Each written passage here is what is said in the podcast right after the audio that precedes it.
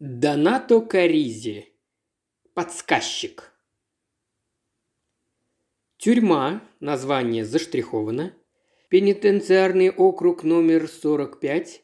Рапорт начальника доктора Альфонса Биранже в канцелярию генерального прокурора Ж.Б. Морена. Тема конфиденциально. Уважаемый господин Морен, осмелюсь написать вам о весьма странном случае, произошедшем с одним арестантом. Речь идет о заключенном под номером РК 357-9.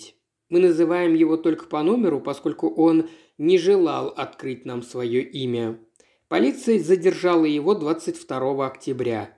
Человек бродил ночью, один и без одежды, по деревенской улице района название заштриховано. Сопоставление отпечатков пальцев с теми, что содержатся в архивах, полностью исключает его соучастие в предыдущих правонарушениях, равно как и в преступлениях, оставшихся нераскрытыми. Однако упорный отказ назвать себя, в том числе и в зале суда, стоил ему приговора к четырем месяцам и 18 дням тюремного заключения. С момента поступления в исправительное учреждение заключенный РК 357-9 ни разу не нарушил дисциплину и неизменно соблюдал тюремный распорядок. По характеру этот человек довольно замкнут и не склонен к общению с окружающими.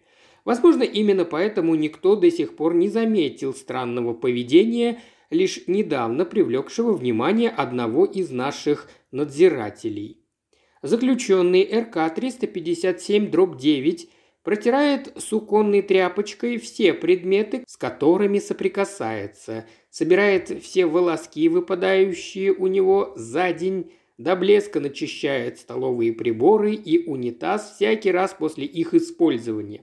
Иными словами, мы имеем дело с маньяком гигиены – или же, что более вероятно, с человеком, который ни под каким видом не желает оставлять органический материал. Вследствие этого у нас возникли серьезные подозрения, что заключенный РК-357-9 совершил особо тяжкое преступление и намерен помешать нам получить анализ ДНК для его опознания.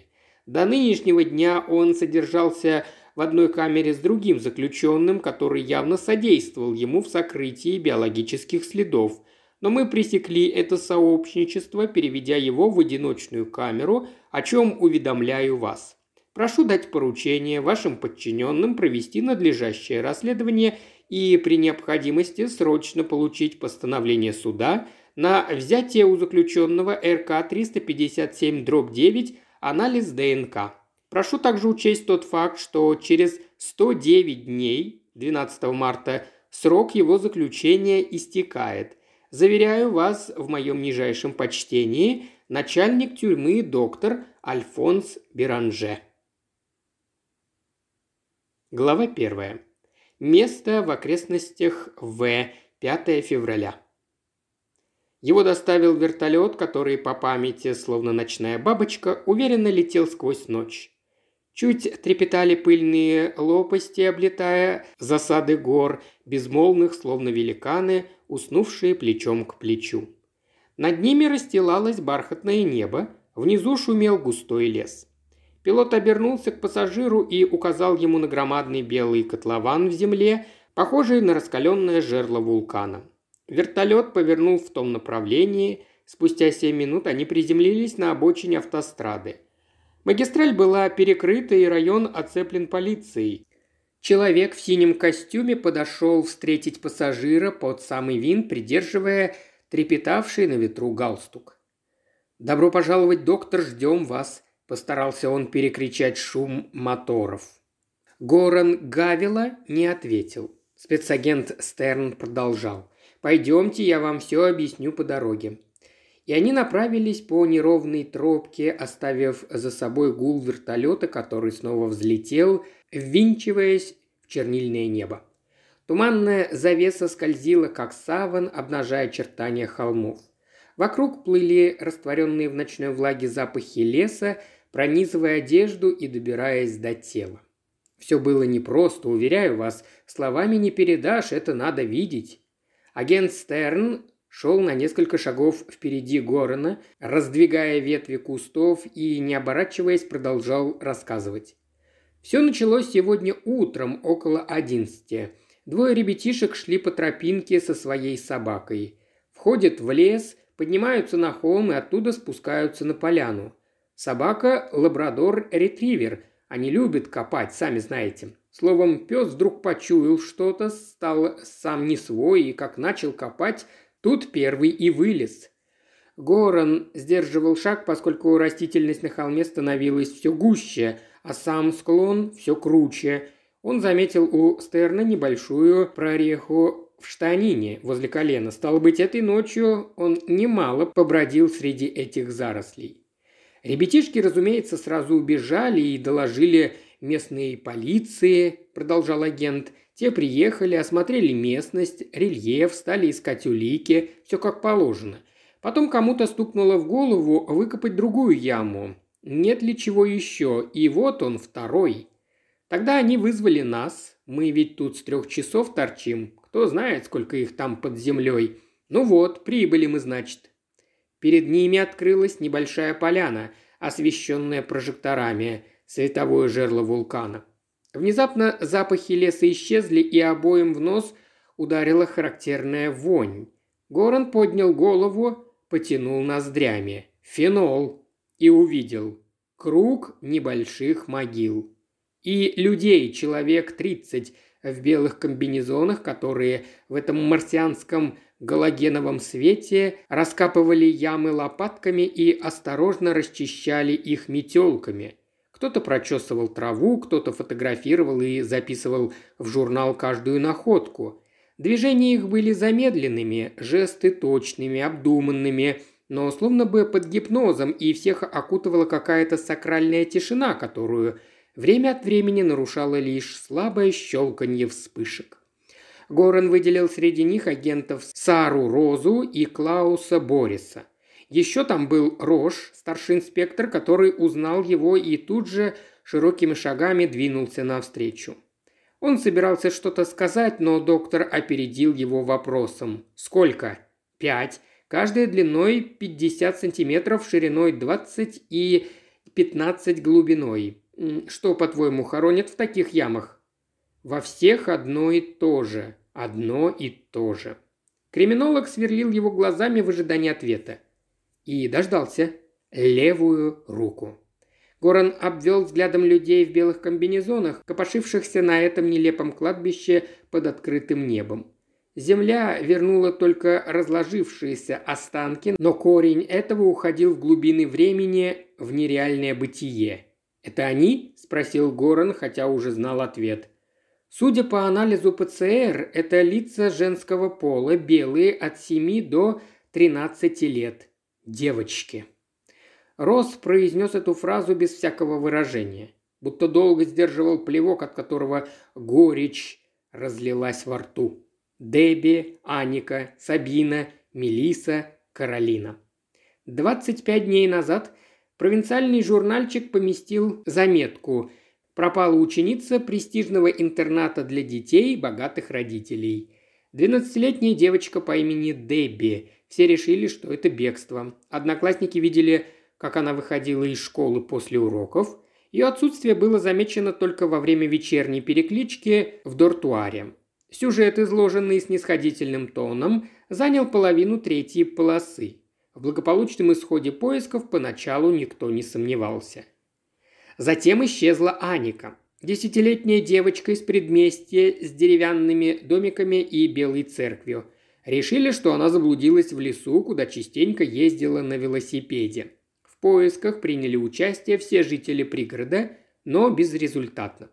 Прежде чем люди осознали, что произошло на самом деле, грянул третий случай. Третью звали Сабина, самая маленькая, 7 лет. Случилось это в городе в субботний вечер.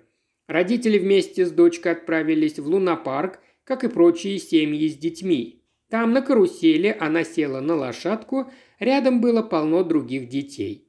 Мать увидела ее на первом круге и помахала ей. На втором помахала снова, а на третьем Сабины уже не было. Только тогда кое у кого мелькнула мысль, что пропажа трех девочек на протяжении трех дней явно неспроста. Были развернуты полномасштабные поиски.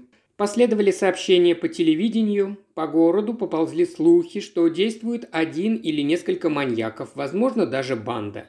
По сути, сведения, дающие возможность выстроить более или менее обоснованную версию, у следствия отсутствовали. Полиция установила горячую линию для сбора информации, хотя бы и анонимной. Звонков было сотни, на их проверку ушли бы месяцы, но никаких следов пропавших девочек так и не обнаружили. Комиссариате полиции никак не могли договориться, под юрисдикцию какого отдела попадает этот случай. Наконец, в дело вступила следственная группа по расследованию особо тяжких преступлений во главе со старшим инспектором Рошем. Поиски пропавших детей не входили в его компетенцию, но общий психоз достиг такого накала, что было решено сделать исключение. Рош и его группа уже работали вовсю, когда исчезла четвертая девочка. Мелиса была старше всех, 13 лет. Как и всем девочкам в округе, родители запретили ей выходить по вечерам, боясь маньяка, державшего в страхе весь город. Но это вынужденное затворничество совпало с днем ее рождения – и у Мелисы были на тот вечер свои планы. Они с подружками замыслили побег и решили провести вечер в местном боулинге. Все подружки явились, не пришла только Мелиса. После ее исчезновения началась охота на монстра, порой весьма сумбурная, несогласованная. Жители объединились, готовые самолично вершить правосудие. Полиция установила блокпосты на всех дорогах – Проверки всех бывших заключенных или подозреваемых в преступлениях, связанных с малолетними детьми, ужесточились. Родители не отпускали детей одних из дому даже в школу, многие учебные заведения закрылись ввиду неявки учащихся.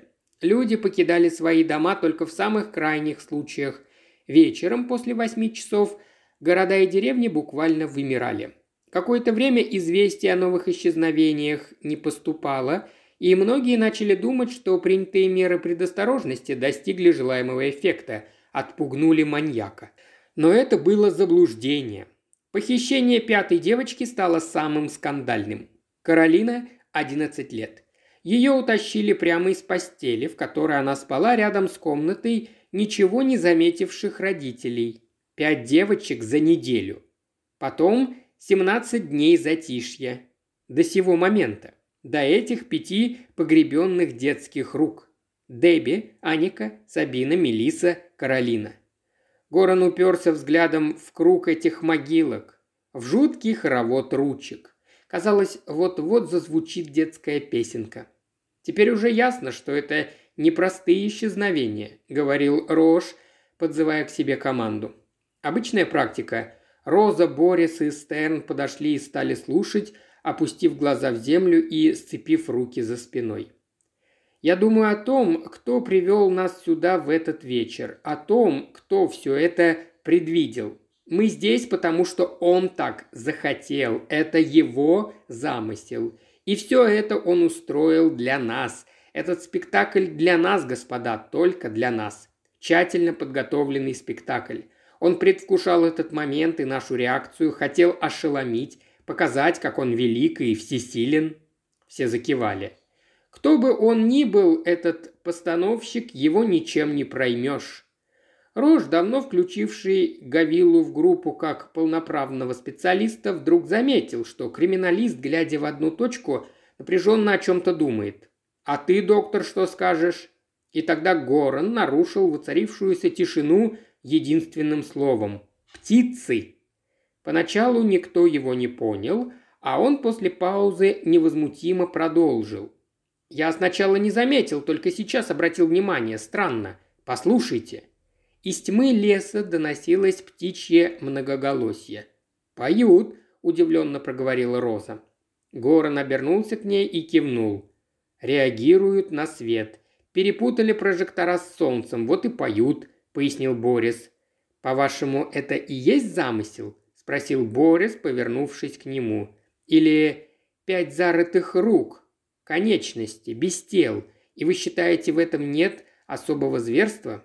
Нет тела, нет лица, нет лица, нет человека, нет личности. Спрашивается, где же девочки?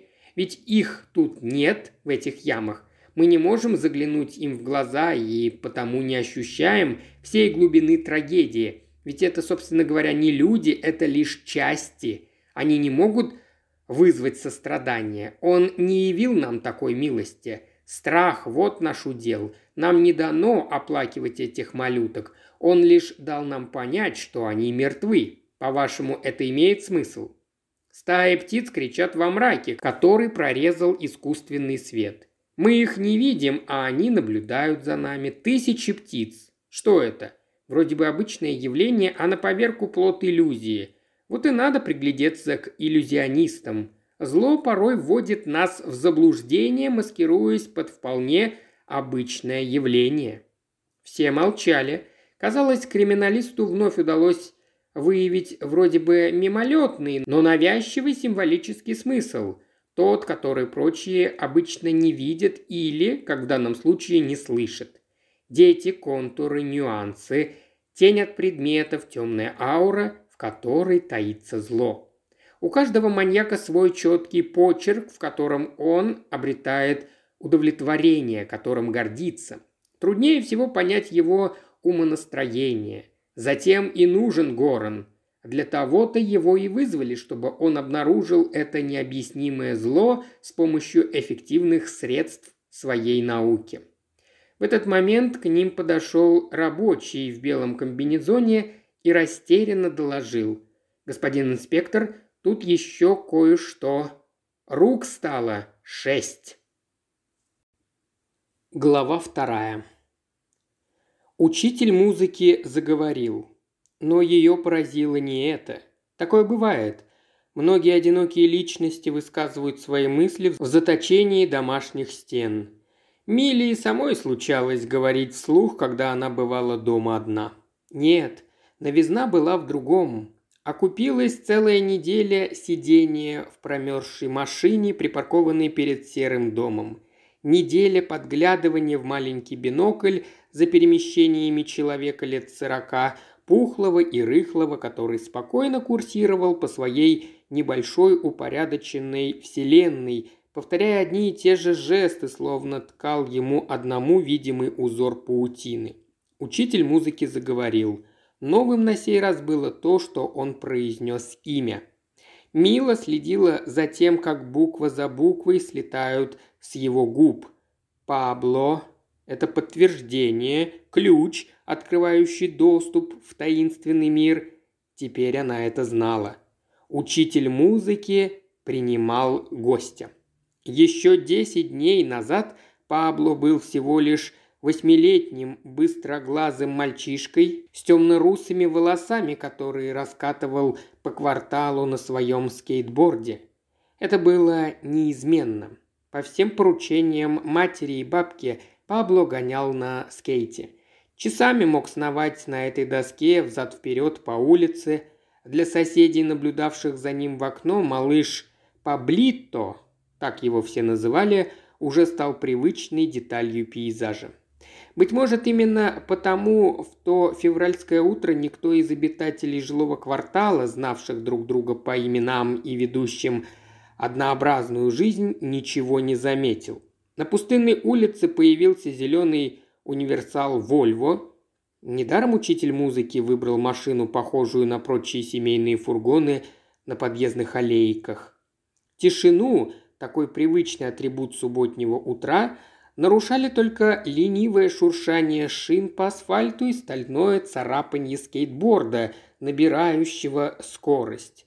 Пройдет шесть долгих часов, прежде чем кто-то заметит, что в звучании субботнего утра недостает именно этого царапанья и что машина Пабло холодным солнечным утром поглотила ползучая тень, намертво оторвав его от любимого скейта. Полицейские, которые после подачи заявления наводнили сонный квартал, окружили доску на четырех колесиках. Это случилось всего 10 дней назад. Возможно, теперь уже поздно для Пабло, для хрупкой детской души. Для того, чтобы без последствий вырвать его из кошмара. Теперь скейт лежит на багажнике полицейской машины вместе с игрушками, одеждой, другими вещдоками, которые Мила буквально обнюхала, чтобы взять след, который привел ее к этой бурой норе. К учителю музыки, что преподает в высшем учебном заведении, а еще играет на органе в церкви утром по воскресеньям. Вице-президент музыкального общества, он каждый год проводит небольшой фестиваль, посвященный Моцарту. Застенчивый холостяк, очкарик с залысинами на лбу и мягкими влажными руками. Мила рассмотрела его как следует. Наблюдательность – ее талант. Она шла в полицию с вполне конкретной целью и, закончив академию, всю себя посвятила профессии. Уголовные элементы или закон как таковой ее не интересовали. Не для того она без устали обшаривала каждый закуток, где незаметно кроется чья-то тень. Прочитав имя Пабло по губам учителя, Мила почувствовала острую боль в правой ноге, то ли от многочасового сидения в машине в ожидании этого знака, то ли от раны на бедре, на которую пришлось накладывать швы. «Ничего, потом займусь лечением», – пообещала она себе. «Потом. А сейчас?» Едва в голове оформилась эта мысль, Мила приняла решение немедленно войти в тот дом, чтобы разрушить чары и прекратить этот кошмар.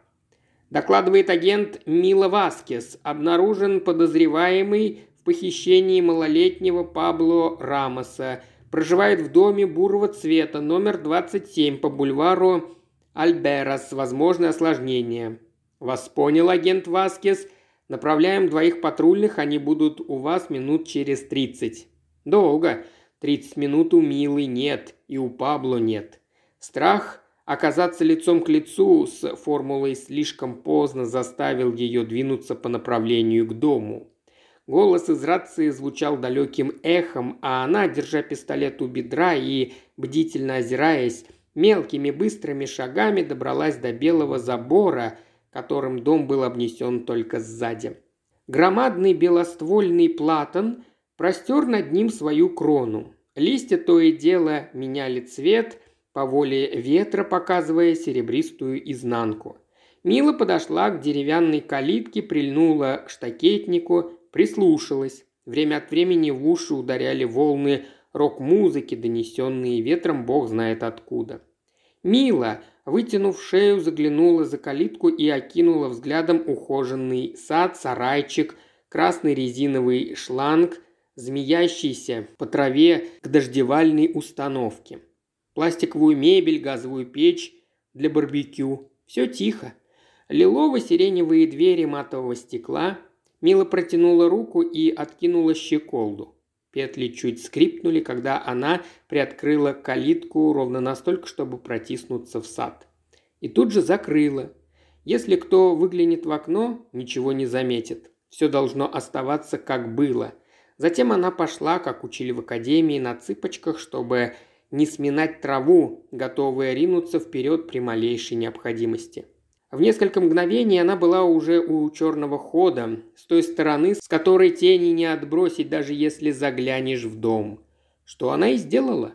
Сквозь матовые стекла что-либо разглядеть трудно, но по очертаниям мебели понятно. Это подсобка. Мила легонько коснулась дверной ручки и нажала. Послышался щелчок замка. Открыто. Учитель музыки наверняка чувствует себя надежно в берлоге, которую обустроил для себя и своего пленника. Вскоре Миле станет ясно зачем. Линолеум на полу скрипел при каждом движении резиновых подошв. Она пыталась изо всех сил ступить потише, но вскоре поняла, что кеды лучше снять. Босая, она вошла в коридор и услышала его голос. «Еще мне нужна упаковка кулинарной бумаги и средства для чистки керамики. Да, именно это. Потом купите мне шесть пакетов куриного супа, сахар, телепрограмму и две пачки сигарет Light обычной марки. Голос доносился из гостиной. Учитель музыки отдавал распоряжение по телефону. Слишком занят, чтобы выходить самому? Или не хочет оставлять без присмотра своего гостя? «Да, дом 27, бульвар Альберас». «Благодарю. И принесите сдачу с 50, а то у меня больше нет наличных». Мила двинулась на голос, прошла мимо зеркала, отразившего ее в искаженном виде, как в комнате смеха. Когда подобралась к двери комнаты, напрягла ручку с пистолетом, выдохнула и возникла на пороге. Она ожидала застигнуть его врасплох, быть может, спиной к ней и все еще с трубкой в руке возле окна. Отличная была бы мишень, но нет. Гостиная пуста, трубка лежит на аппарате, как положено. Мила поняла, что никто не говорил по телефону из этой комнаты, когда почувствовала на затылке холодное прикосновение дула. Он подошел сзади. «Дура!» – выругала она себя. Учитель музыки отлично обустроил свое логово. Скрипнувшая садовая калитка и звук шагов были сигналами постороннего присутствия. Затем он разыграл телефонный звонок, чтобы подманить жертву, а также кривое зеркало. Оно помогло ему незаметно оказаться у нее за спиной. Все, чтобы заманить ее в ловушку. Она почувствовала движение руки, протянутой за ее оружием, и выпустила его. «Стреляй, но тебе все равно не уйти, скоро здесь будет полиция, так что лучше тебе сдаться добровольно». Он не ответил. Скосив глаза, она разглядела часть лица. Неужели он улыбается? Учитель музыки отступил, пистолет больше не упирался ей в затылок, но Мила не переставала чувствовать магнитное притяжение пули в затворе. Человек обошел ее сбоку и, наконец, оказался в поле зрения. Он долго смотрел на нее, не глядя в глаза. Что-то в глубине его зрачков показалось Миле входом в преисподнюю. Учитель музыки спокойно повернулся к ней спиной и пошел к пианино, стоявшему у стены.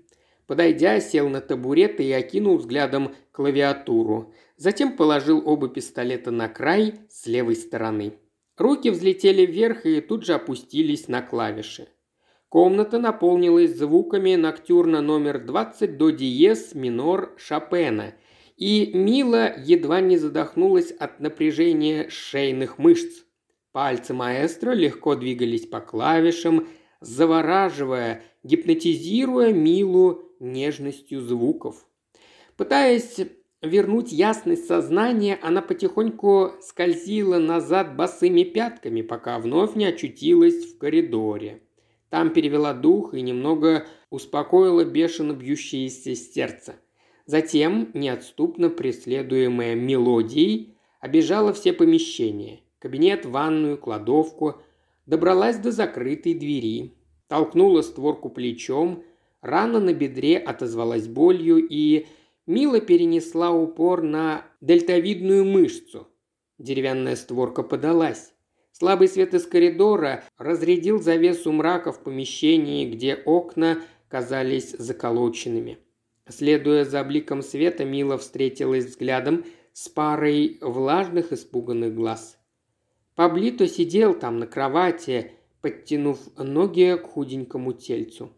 На нем были только трусики и майка – Судя по выражению лица, он пытался сообразить, стоит или нет бояться Милу, является ли и она частью его кошмарного сна. «Пойдем отсюда», – сказала она то, что всегда говорила потерявшемуся ребенку. Он закивал, вытянул руки и обхватил ее за шею. Мила прислушалась к звукам, доносившимся из гостиной. Музыка продолжала свою погоню за ней. Ей вдруг стало страшно, что пьеса слишком скоро кончится, и они не успеют уйти из дома. В сознании возникла новая тревога. Она рискует жизнью, своей и заложника. И теперь ей страшно. Страшно снова ошибиться.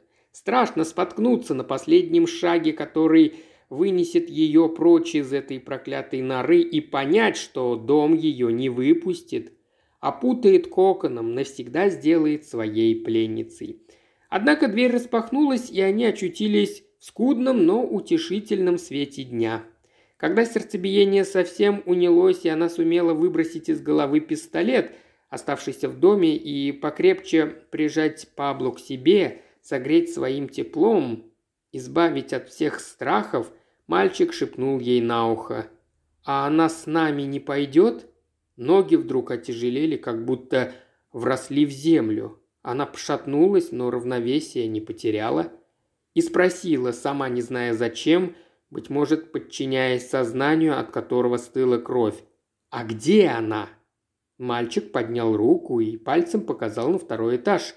Дом насмешливо, будто издеваясь, пялился на них всеми своими окнами и распахнутой дверью, которая только что выпустила их. И тогда страх ушел совсем. Мила преодолела последние метры, отделявшие ее от машины. Усадив маленького Пабло на сиденье, она сказала ему тоном торжественного обещания «Я скоро!» и ее вновь поглотил дом. Она опомнилась у подножья лестницы, поглядела наверх, не задумываясь о том, что там найдет, и начала подъем, держась за перила. Шопен по-прежнему преследовал ее в этих поисках. Она одолевала ступеньку за ступенькой, не отрывая руки от перил, которые, казалось, удерживали ее на каждом шагу. Музыка внезапно оборвалась. Мила замерла и прислушалась. Потом сухо грянул выстрел, за ним последовал глухой звук падения и несколько беспорядочных нот. Учитель музыки упал на клавиатуру. Мила буквально взлетела на верхний этаж. У нее не было уверенности в том, что это не очередной обман. Лестница сворачивала на площадку, продолжением которой был узкий коридор, устланный ковровым покрытием. В глубине его виднелось окошко, а под ним человеческое тело, казавшееся против света невероятно хрупким и тонким. Ноги стоят на стуле, руки протянуты к свисающей с потолка петле. Мила увидела, как девушка пытается просунуть голову в эту петлю и вскрикнула. Она тоже увидела Милу и заторопилась. Ведь именно так он сказал, именно так научил ее. Если они придут, убей себя. Они – это все люди, внешний мир, те, кто не поймет и никогда не простит. Мила метнулась к девушке в отчаянной попытке остановить ее. И чем ближе подбегала, тем больше ей казалось, что она бежит против часовой стрелки. Много лет назад, в другой жизни, эта девушка была маленькой девочкой. Мила очень хорошо запомнила ее фотографию, поскольку основательно изучила ее мысленно, запечатлела каждую черточку, каждую складочку, занесла в реестр каждую особую примету вплоть до малейших изъянов на коже. И глаза, голубые, с золотистыми искорками, способные сохранить сверкание вспышки – Глаза десятилетней девочки Элисы Гомес. Сфотографировал ее отец украдкой в праздник, когда она разворачивала подарок, не обращая внимания ни на что другое. Мила представляла себе, как отец окликает девочку и неожиданно щелкает аппаратом. Элиса даже не успевает удивиться. Выражение, запечатленное камерой, не передать словами. Волшебное приближение улыбки, прежде чем она расцветет на губах и заиграет во взгляде, как только что народившаяся звезда. Ничего удивительного, что родители Элисы Гомес дали именно эту фотографию, когда Мила попросила у них недавний снимок.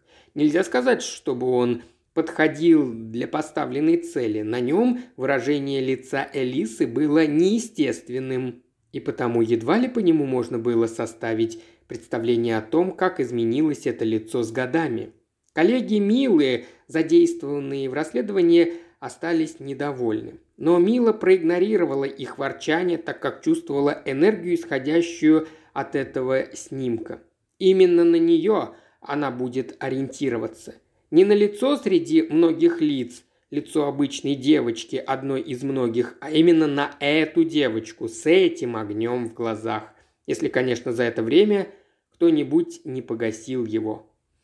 Мила едва успела схватить ее за ноги, прежде чем тело всей тяжестью повисло на веревке. Она извивалась, упиралась, пыталась кричать, пока Мила не назвала ее по имени.